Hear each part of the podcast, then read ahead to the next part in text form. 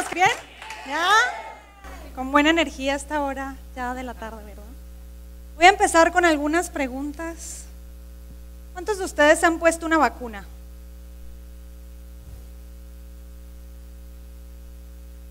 ¿Cuántos han mandado un mensaje de texto en los últimos 10 minutos? No en la conferencia de ayer. ¿Cuántos de ustedes han hecho un viaje en avión en la última semana? Podrán pensar que son estas preguntas tan básicas, ¿verdad? ¿Ustedes sabían que en 1796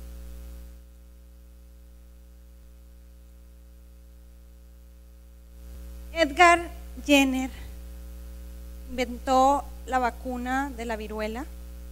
la primera vacuna que, que se inventó. 1900 la expectativa de vida era de 29 años. Muchos de los que estamos aquí no existiríamos. Hoy la expectativa de vida es de 75 años. En poco tiempo, un aumento de 46 años. En América Latina estamos por encima del promedio mundial.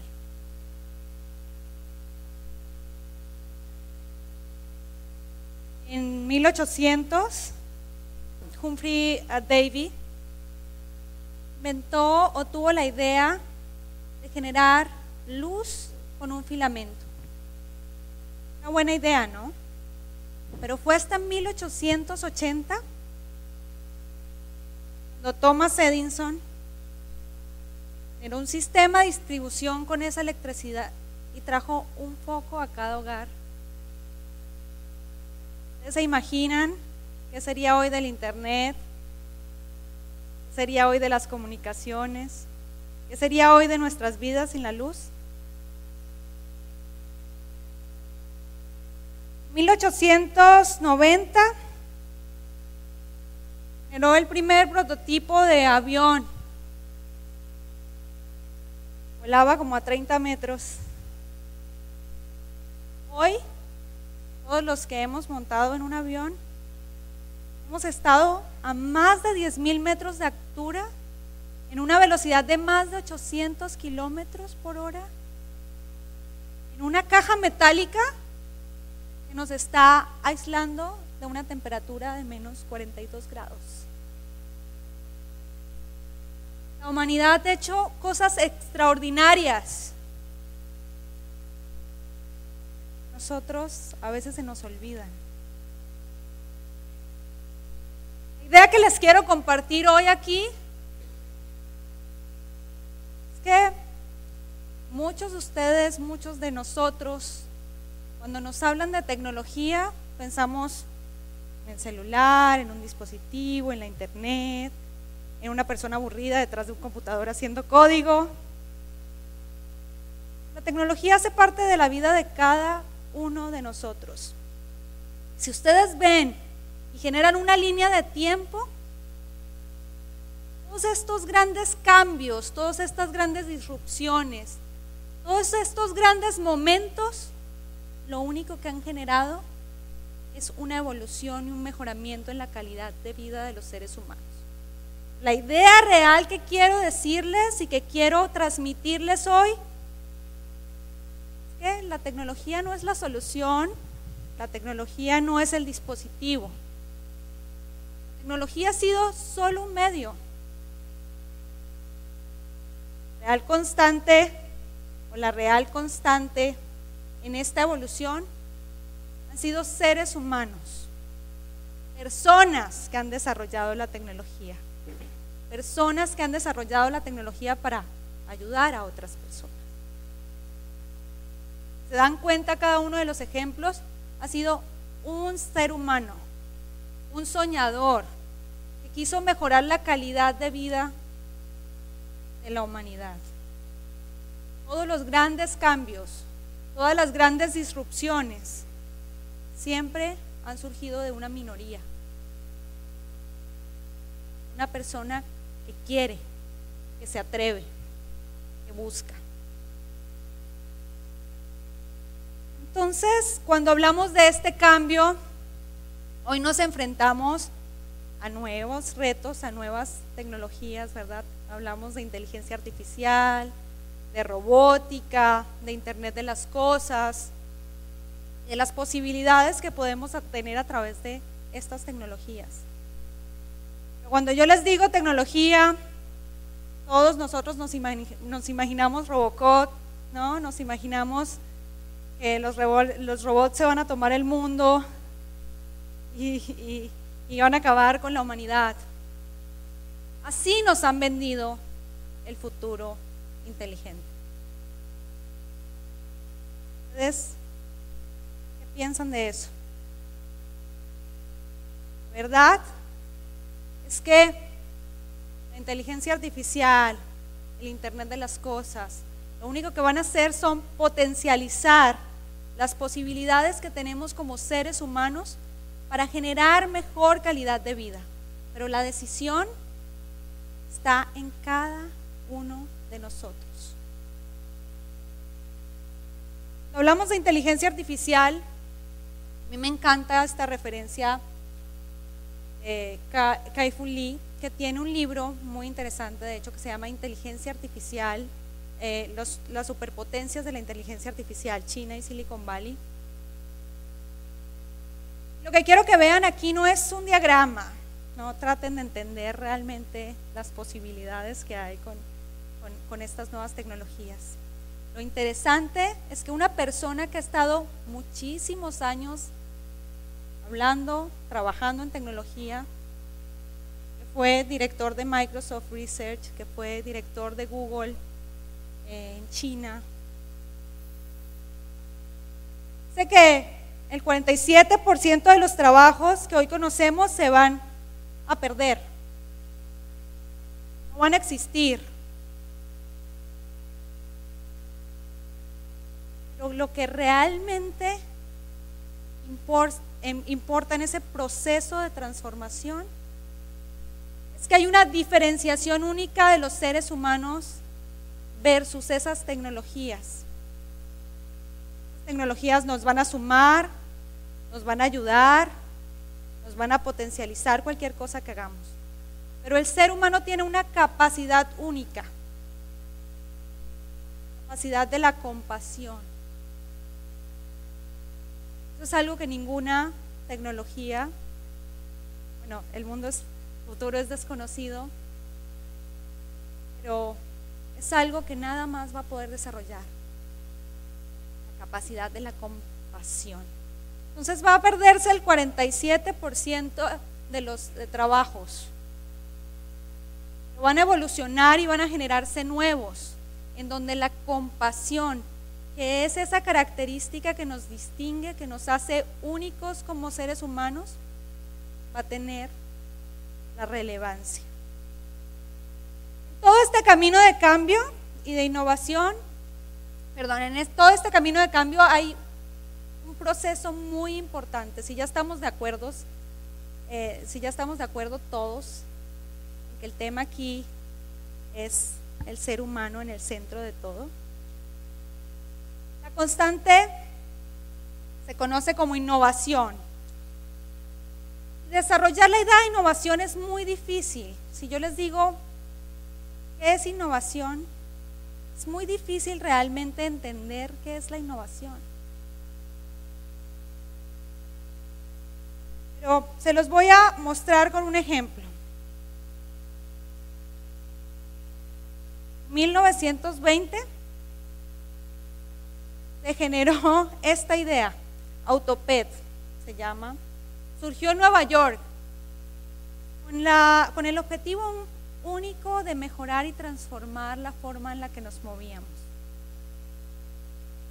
Producto sin duda muy innovador, una gran idea, ¿verdad? Que fue desarrollada en un, laboratorio de personas que estaban pensando en la forma de poner un producto en el mercado falló? El autopet no se vendió muy bien. Se entendió un contexto, no se entendió la necesidad, la problemática del mundo real. Hoy, un siglo después, Las scooters están por todo el mundo como una solución a problemas de movilidad. Entonces entendemos en este proceso de pensamiento en donde las personas somos el centro de las decisiones que tomamos, tenemos que entender que todo lo que hacemos tiene que tener la solución a un objetivo de un mundo real. Siguiendo este ejemplo de movilidad, vemos que a través de él les voy a llevar por tres conceptos claves a nivel de innovación. Si yo les digo que tenemos un problema grave de, de movilidad, ¿en qué soluciones ustedes empiezan a pensar? Muchos me dicen, muchos me dicen, bueno, los autos voladores. ¿Cuántos de ustedes se vieron los supersónicos? que pintaban un 2062, era el futuro, en donde los autos volaban o vuelan. Sigue siendo una constante en los supersónicos, cuando los autos vuelan. Tráfico aéreo. Están estancados todo el tiempo en el aire, millones y millones de autos voladores. Grandiosa tecnología, ¿no? Pero resuelve el problema real me dicen los vehículos autónomos. Van a generar 4000 gigas de información todo el tiempo, que van a estar conectados con mi refrigerador y con el supermercado y que van a saber antes que yo que me falta la leche antes de que llegue a casa y ya cuando llegue va a estar la leche en mi refri. Los autos autónomos, que son una gran solución tecnológica, pero qué sirve tener autos autónomos si nuestras calles están llenas de baches? Una solución tecnológica que no resuelve el problema. Entonces, encontrar el problema correcto, ese es realmente la parte difícil. Hablamos de innovación, hablamos de poder generar cambios mejoren la calidad de vida, que den una solución a, una problemática real. Pero encontrar ese, ese problema es la parte más difícil de toda la ecuación. Les hablo de movilidad, el 70% de las ciudades van a ser urbanas, el, el 70% del mundo va a ser urbano. ¿Qué significa eso? Tres millones de personas se mueven todos los días a vivir en las grandes ciudades. Eso genera tráfico, contaminación y un montón de problemas, una gran cantidad de problemas alrededor de cómo vamos a vivir en esas ciudades. También habilita otras cosas maravillosas como comunicación o conectividad, pero va a generar a nivel de ciudad grandes problemas. Porque el 30% de las emisiones que generamos hoy son por los autos. Literalmente estamos quemando nuestro planeta. Más gente se viene a vivir a las ciudades y más personas van a tener un coche, porque hoy el promedio de utilización es de 1.1 personas por coche. Vamos solos en nuestro coche y lo utilizamos solo el 4 o el 5% del tiempo. Imagínense las ciudades con 3 millones de personas cada día llegando y comprando más coches. 127 horas pasamos en el año conduciendo. Y todo esto se los cuento porque se necesitan 40 trillones de dólares en infraestructura en los próximos 20 años para abastecer estos cambios y este crecimiento a nivel de población en las grandes ciudades. No estamos viendo que nadie está invirtiendo esa cantidad en arreglar ese problema. Entonces, ¿quién va a solucionar el problema? Nosotros mismos. Les quiero contar rápidamente el caso de Waze. Y no para que conozcan solo el caso de Waze, sino porque esto puede y aplica para todo lo que se puedan imaginar. Waze empezó en Tel Aviv, en dos calles, dos personas estancadas en el tráfico que se dieron cuenta que la información cuando iban de un lugar a otro no actualizaba en tiempo real. Y entonces agarraron al elemento más importante, las mismas personas. Dijeron, vamos a poner a que estas personas sean las que estén generando la información todo el tiempo de lo que está pasando en las calles. La solución más fácil hubiera sido poner sensores en todas las esquinas. Imagínense el costo de eso. Pero no, las personas empezaron a generar y generar información y a crecer de 2 a 4 a 10, 200, a hacer las calles, los bloques, las ciudades y hoy son más de 110 millones de personas en el mundo con un objetivo en conjunto. Esto es lo que se llama innovación social. Generar una idea que ayude a una comunidad a llegar de un punto A a un punto B de una forma rápida. Pero no solo eso, esa idea siguió creciendo y creciendo y hoy toda esa información se comparte de manera bidireccional con los gobiernos para tomar decisiones de infraestructura y de movilidad en las ciudades. Esa idea que comenzó como innovación social se convirtió en una innovación transformacional. Innovación transformacional es eso que puedes construir para generar el cambio en la forma en la que vivimos. Y hoy la solución no son autos voladores, que no son eh, autos autónomos, es que cada persona tome esa decisión de compartir su coche y 60 personas que se ven así yendo todos los días de su casa al trabajo, se vean así, liberen las calles del tráfico. Eso es lo que nace de los seres humanos, lo que pueden hacer de los seres humanos.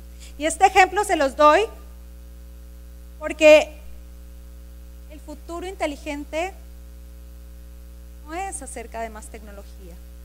El futuro inteligente requiere humanidad quiere que nosotros, los que estamos aquí sentados, cada una de las personas que está aquí, tome la decisión y visualice qué es lo que quiere de su futuro. Y en torno a eso, genere acciones hoy, ya, en este momento, para llegar ahí. Muchas, muchas gracias.